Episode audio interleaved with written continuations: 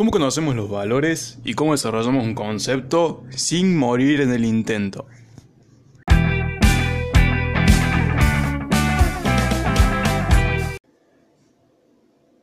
Hola, sean todos bienvenidos a la cuarta entrega del podcast Diseño con Tonada. Quien les habla soy yo, Alberto, y esta semana quiero hablarles del concepto y los valores. ¿Por qué quiero hablar del concepto y los valores? Porque durante este pasado, esta pasada semana estuve recibiendo varias consultas por Instagram y por Facebook de cuáles eran los valores percibidos, cuáles eran los valores aspiracionales y cómo definir a un concepto y cómo llegar también a uno. Así que, visto que varios todavía tienen, tienen dudas, y dudas importantes, por eso consideré hacerle un episodio, vamos a esto. ¿Cómo lo voy a dividir al episodio de hoy?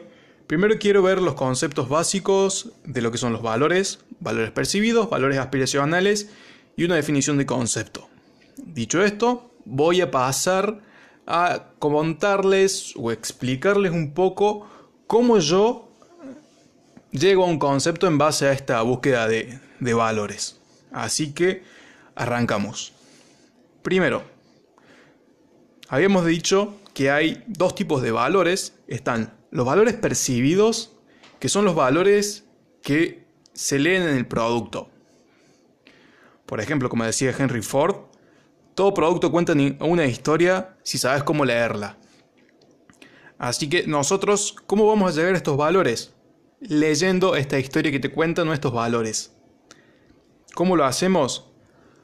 Hay muchísimas formas. Lo primero es estudiar al objeto y a los objetos rodeados del contexto. Tenemos que hacer esto yo lo tenía en morfo, morfología, era un análisis objetual que teníamos en cuenta muchísimas variables, eh, de las que en este momento son las que más utilizo, son las variables morfológicas, que dentro de las variables morfológicas, por supuesto que está la, la forma, estudiar la forma, entender la forma, pero también una cuestión, y en este caso es la más importante, es entender los acabados superficiales, las texturas que tiene el objeto, los colores, todas las cuestiones que en un análisis tecnológico serían secundarias, para entender los valores son generalmente primarias. Por ejemplo, si yo estoy analizando una copa, no va a ser lo mismo una copa de cristal que se puede encontrar en un restaurante o en un hotel 5 estrellas que, por ejemplo, una copa que te dan en un bar a las 6 de la mañana cuando te vas a tomar birra con tus amigos. Y ahí empiezas a, ver cuáles son los, los valores de cada uno. Por ejemplo, ¿cuál es el valor fundamental de una copa de cristal? La elegancia, la delicadeza. ¿Cuál es el, el valor principal en la copa de un, de un bar, que ni siquiera es copa, es un chop, es que te resista la birra, básicamente, o sea, que sea resistente por la cantidad de gente que, que va a estar pasando. Cuestiones así, así que podemos ya sacar que el valor percibido de una copa es la delicadeza, la elegancia, la finura. En cambio, el valor percibido de un chop cervecero es la robustez, esta cuestión de seguirlo usando, de que resista. Así que ahí vamos, eh, vamos viendo cómo entender y cómo conocer un valor percibido. Otro ejemplo, por ejemplo, un teléfono Apple y un teléfono Huawei. ¿Cuál es el valor percibido de Apple? Es la elegancia, si se quiere una cuestión de estatus social, si se quiere cuestiones innovadoras. En Huawei, ¿cuál es el que tenemos? Es, si bien puede tener un poco de innovación, la principal característica de Huawei es esta, esta cuestión de masividad, esta cuestión de barato. Así que ya ahí empezamos a ver. Y como también entendemos ciertos valores estudiando la marca. Por ejemplo, ¿cuál es la... Uno de los valores principales de Apple es la simpleza, es la innovación. Así que también esto trayendo colación lo que dije al principio, para entender un valor percibido no es solo el análisis objetual, sino el análisis también de la empresa, también de quién lo hizo. Por ejemplo, cuál es, eh, y esto se lo dejo de tarea, cuál es el valor entre un producto de Karim Rashid y un producto de Kenji Ekwan. Ahora, dicho y dejada la tarea, ¿cuál es el valor aspiracional? Que acá ya es otro tipo de valor. Este valor o este tipo de valor no tiene tanto que ver con el producto, sino más bien con el usuario. ¿Cómo conocemos el valor aspiracional del usuario? Como te lo dice la palabra, es un valor o es una cuestión a la que el usuario aspira. Esto tiene mucho que ver con los códigos identitarios, que esto es una palabra muy importante o un concepto muy importante y se tiene que tener muchísimo en cuenta, son los códigos identitarios de nuestro usuario. ¿Qué es un código identitario? Y esto lo traigo, es una frase que encontré en una tesis que es de mm, Casado Díaz, Ana y Sellers, Rubio Ricardo. Esos son los autores de la frase y esta frase dice, es la identificación de un individuo miembro de un grupo con valores de ese grupo. No es algo jurídico, sino algo psicológico. ¿Cómo se entiende esto? El valor aspiracional es el valor o el conjunto de valores que tiene un grupo al cual el individuo se siente perteneciente. Por ejemplo, si se ve esto, y como se veía hace mucho, bueno, no mucho tiempo, pero por ejemplo lo que eran los floggers, lo que eran los emos, estas tribus urbanas tenían todos unos ciertos códigos identitarios que los diferenciaban del resto y hacían que sus miembros, que eran partícipes, se sintieran parte. También se lo puede ver mucho, por ejemplo, eh, en cuestiones de ropa, cuáles son los códigos identitarios de la mayoría de los deportistas. Y vos lo vas a ver, siempre van a estar con un jogging, con un pantalón Adidas, unas zapatillas Nike, esas cuestiones. ¿Cuál es el código identitario de una, por ejemplo, de un grupo de gente que se mueve en un círculo más bien profesional, por ejemplo, abogados o estudiantes de abogacía? Vos lo vas a ver más bien vestidos de una, una, una forma más formal, una forma más formal. Sí, hablando como el culo, como siempre, pero bueno. Eh, vos, vas a vas a ver los vestidos más formales, con camisa, pantalones, o de una cuestión que se denota un cierto, no es profesionalismo, pero una cuestión más arreglada, que esto también se da porque este, esta profesión te tiene que transmitir seguridad y esa cuestión psicológica de vestirse más formal es una cuestión de también transmitirle seguridad al, bueno, a su futuro cliente. Así que esos son los códigos identitarios, son los valores de un grupo a los que el miembro se siente, o a los que nuestro individuo se siente perteneciente. Que también a la hora de diseñar nosotros vamos a tomar esos valores, pero para nuestro nicho de mercado. Por ejemplo, si estamos haciendo una mochila para raquetas de tenis, nuestro nicho de mercado son tenistas, si bien pueden ser amateurs o profesionales, pero los valores de este grupo o los códigos identitarios van a ser lo mismo, si bien van a, van a diferenciarse un poco, van a variar, pero no en gran medida, tanto para los amateurs como, para los profesionales. Espero que eh, se haya quedado claro, así que bueno, y estos códigos identitarios o estos valores, valores aspiracionales son los que nuestro usuario siempre va a estar intentando llegar. Son como quien dice la motivación o lo que lo hace ser a él. Bueno, y pasando ahora con nuestro tercer concepto, el concepto de concepto. Sé que es un quilombo entenderlo o cuál es la definición de concepto, más fácil. ¿Cuál es la definición del concepto? Y esta frase la saqué de una tesis una tesis de packaging de Miguel Alejandro Mosquera Cruz, es una, eh, de la universidad, una universidad de Colombia. Y esta frase dice, el concepto es donde derivan todas aquellas acciones que dotan el producto de alma. Y sí, eh, el concepto en gran medida es el alma de nuestro producto, es lo que el producto lo hace ser, es, o si se quiere, nuestro fundamento. ¿Qué me gustaría agregarle? También, si bien es el alma de nuestro producto, es la promesa que tiene el producto para con el cliente. Nosotros con nuestro producto le estamos prometiendo algo al cliente. Dicho o trayendo colación lo que mencioné en los valores percibidos. Nosotros si diseñamos una copa de cristal, por ejemplo, para Cartier, nosotros le vamos a estar a nuestro cliente prometiendo que esa copa va a ser delicada, va a ser muy fina. Así que eso, nuestro concepto va a ser, por ejemplo, la elegancia. Así que, ¿qué le vamos a estar prometiendo a nuestro, a nuestro cliente, ya sea Cartier o el usuario final, que esa copa va a ser elegante. Y cuando vos analices esa copa haciendo un análisis de producto, uno de los valores, si no es el valor principal o el fundamental, va a ser elegancia.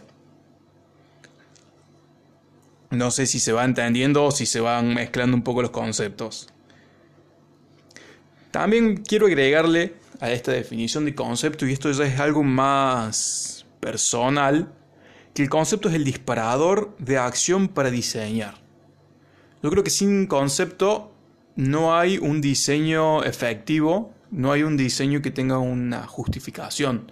Y eso es lo que por ahí muchos chicos no, no están entendiendo cuando están arrancando, que me ha pasado a mí también, el diseñar por diseñar y no el pensar para diseñar que eso también es un, es un grave error. Y esto estaba, esta anécdota no es mía, es de Philip Stark. Él, bueno, él ha tenido un, un reality, creo que ya se lo mencioné en el episodio anterior. Y el tipo dice, yo prefiero estar encerrado en un hotel pensando, pensando, pensando, generar un concepto y ahí trabajar, a que estar trabajando, trabajando, trabajando, trabajando sin un concepto. ¿Por qué? Porque vos cuando vas a hablar con tu, con tu cliente, con todos los diseños de producto, el justificativo principal tiene que ser tu concepto. Volviendo al tema de la copa. Che, ¿por qué la copa tiene esta forma? Y vos le vas a decir a, señor, a Don Cartier. Sí, Don Cartier, la copa tiene esta forma porque la elegancia, porque mi concepto de elegancia es este. Y ahí Don Cartier no te puede decir nada, porque si bien puede gustarle o no, el concepto va a estar bien si has hecho una forma basada también en la estética de la empresa, que eso ya es otro, es harina de otro costal, como, como dirían unos amigos mexicanos.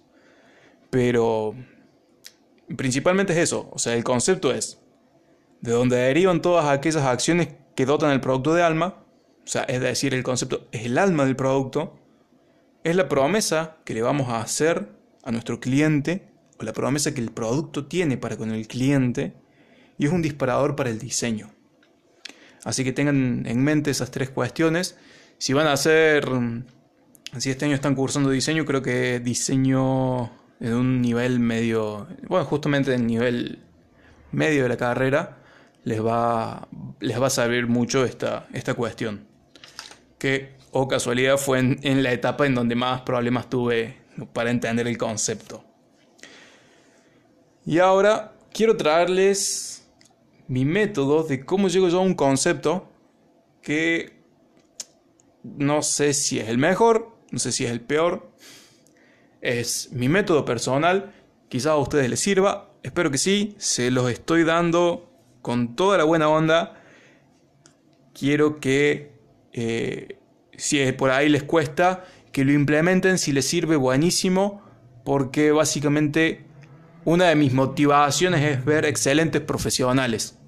Eh, estoy medio podrido de ver profesionales mediocres que no saben cerrar muchas cosas y, le hacen más daño al diseño que, que, otra cosa. Así que por ahí quiero poner desde, desde este podcast mi granito de arena para que nuestra profesión sea la mejor y que seamos los mejores profesionales. Así que ahí va mi método. Mi método es básicamente son asociaciones. Asocio mucho, eh, me gusta traer conceptos, ya sea los valores, los valores que he tomado de los códigos identitarios de mis usuarios y de los productos que estos usan o de los productos seleccionados o de los que tengo que, por ejemplo, eh, modificar. Me gusta traer todos esos valores como, como conceptos e ir indagando en conceptos de productos similares, de productos que no son del rubro pero cumplen una función similar Así que todos esos conceptos los anoto en, un post-it, en post-its y lo voy pegando. Voy haciendo como una especie de árbol de conceptos. Y a eso siempre lo cierro con imágenes, con texturas que le pueda llegar a gustar a nuestro usuario, con materiales, eso también ya es importante, ya empezar a ver una materialidad si se quiere, eh, si el producto por ahí no tiene una cuestión tan productiva, sino es una cuestión más conceptual o más de más volada si se quiere, hago un ejercicio que se llama el mundo de acá 30 años, el mundo de acá 15 años, el mundo de acá 5 años, que es también lo que se usa mucho en la industria automotriz. Todas las, todos los autos que están saliendo este año, que han salido el año pasado y que van a salir el año que viene, han sido diseñados hace por lo menos 5 años. Así que si también quieren ser diseñadores automotrices, es un método que estaría bueno que empiecen a, poner en práctica para diseños propios, para boludear, para lo que quieran, pero para que sean, también para que se vayan familiarizando. Che, no, no tengo que, en la facu me piden tal cosa y no vas a poner el mundo de acá 30 años, va a ser medio complicado, pero estás al pedo ahora en tu casa y más ahora que se está con la cuarentena. Che, tengo ganas de diseñar algo y te pone, che, ¿y cómo sería, por ejemplo, un encendedor de acá 30 años? Que también, de tarea. De tarea les dejo cómo sería un encendedor de acá 30 años y quiero que, eh, si lo hacen, me etiqueten en una historia de, para el Instagram, arroba diseño.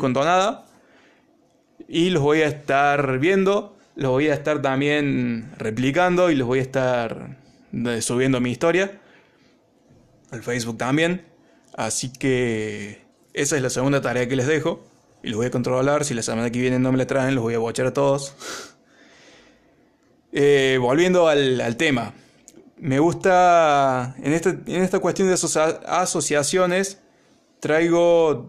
Bueno, imágenes a un moodboard no solo de imágenes de productos, sino imágenes de situaciones, imágenes de paisajes, imágenes de casas, de acuerdo a cómo sea lo que tenga que hacer. ¿Qué sonido, qué canción le puede llegar a gustar o puede ser que vos escuches esa canción o escuches ese sonido y sepas que es de ese producto? Que eso también es lo que tiene. Cada producto o muchos productos tienen un sonido similar. Y esto eh, juega mucho también con la sensorialidad y esto te ayuda a hacer muchos productos icónicos o productos fácilmente reconocibles. El hecho de jugar con, con las sensaciones, que eso también está bueno para ahora en la hora del concepto, empezar a conceptualizar cuáles son los sentidos o cuáles son las sensaciones o las experiencias que quiero que mi usuario tenga, experiencias táctiles, experiencias visuales, sonoras, con mi producto. Y todo eso, empezar también a, generar como un macro concepto que por ahí no tiene forma de nada, o es una nube de un montón de palabras sueltas, y esa nube de palabras sueltas me gusta cerrarla o simplificarla en un eslogan.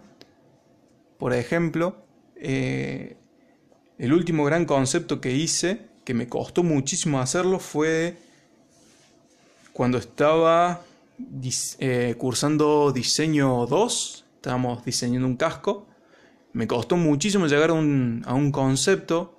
Mi concepto en un momento no sabía más qué era y buscando, buscando, buscando, mi concepto fue un vencejo. Para el que no conozca, el vencejo es un pájaro que está volando todo el día, vuela y duerme volando. Y bueno, mi cliente o mi usuario era una persona joven, inquieta, que no paraba en ningún momento. Y vi que eso se asociaba con mi concepto. Así que fue, o no se asoció con mi concepto, sino con lo que yo quería eh, expresar o quería plasmar en mi, en mi producto. Esta cuestión de que el usuario no se para nunca.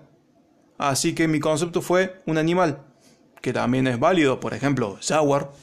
El concepto de la marca Jaguar es un animal que, que te representa también. Es la ferocidad, un montón de cuestiones relacionadas a este felino, pero al fin y al cabo el concepto puede ser cualquier cosa. Así que, para dejar un poco en claro, porque me he dado cuenta que estuve divagando bastante, eso, y eso es un, una cuestión que tengo por ahí, mi podcast, que me voy por las ramas, así que soy medio como dark, así que tienen que estar un poco atentos. Eh, primero, ¿de qué hablamos? El concepto de valor percibido, que son los valores propios del objeto o los valores que nosotros podemos ver en el objeto. Los valores aspiracionales, que son los valores a los que el usuario quiere llegar o los que se ve reflejado, que de que estos salen muchas veces o están asociados a los códigos identitarios. ¿Qué son los códigos identitarios? Los códigos identitarios son todos los valores de un grupo al que este usuario pertenece. Pasando al concepto, ¿qué es un concepto? El concepto es de donde derivan todas aquellas acciones que dotan del producto de alma. Es la promesa que el producto tiene para con el cliente. Y para los diseñadores el concepto es un disparo es un disparador para diseñar. En mi método, mi método, mi método es un método asociativo, que es lo que busco. Lo que busco es listar todos los valores que quiero transmitir o todos los conceptos, microconceptos que quiero plasmar en mi diseño. Y esto generalmente lo hago con un moodboard. En este moodboard pongo imágenes de todo. Eh, de todo lo que le pueda gustar al usuario, de la ropa, de la casa donde vive, de dónde, le gustaría vivir, cuál es el perro favorito de este usuario, cuál es la raza de perro, cuál es la raza de gato, cuál es el auto que le gustaría tener, cuál es la computadora, el teléfono, si usa o no usa accesorios, todas cuestiones que son importantísimas para diseñar, las texturas que le puede llegar a gustar a nuestro usuario, quizás una cuestión no tecnológica, pero una cuestión más material.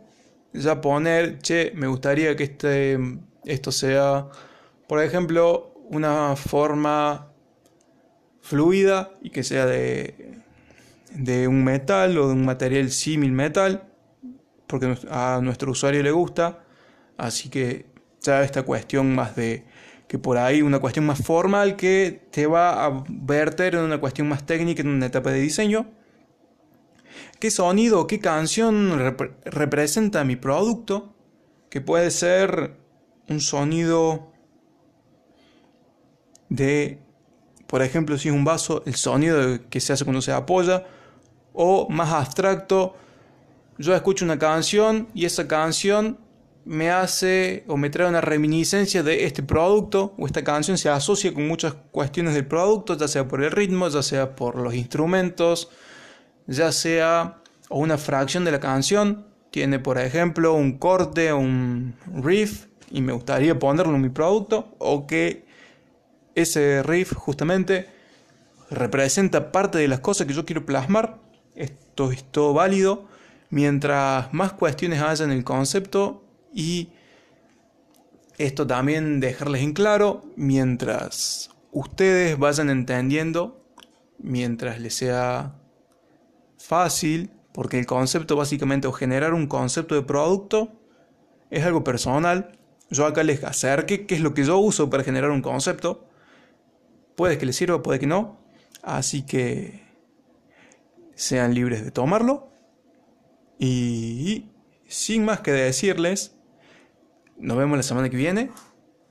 Antes que nada, y antes de decir el chau chau final, quiero decirles que vamos a estar la semana que viene hablando.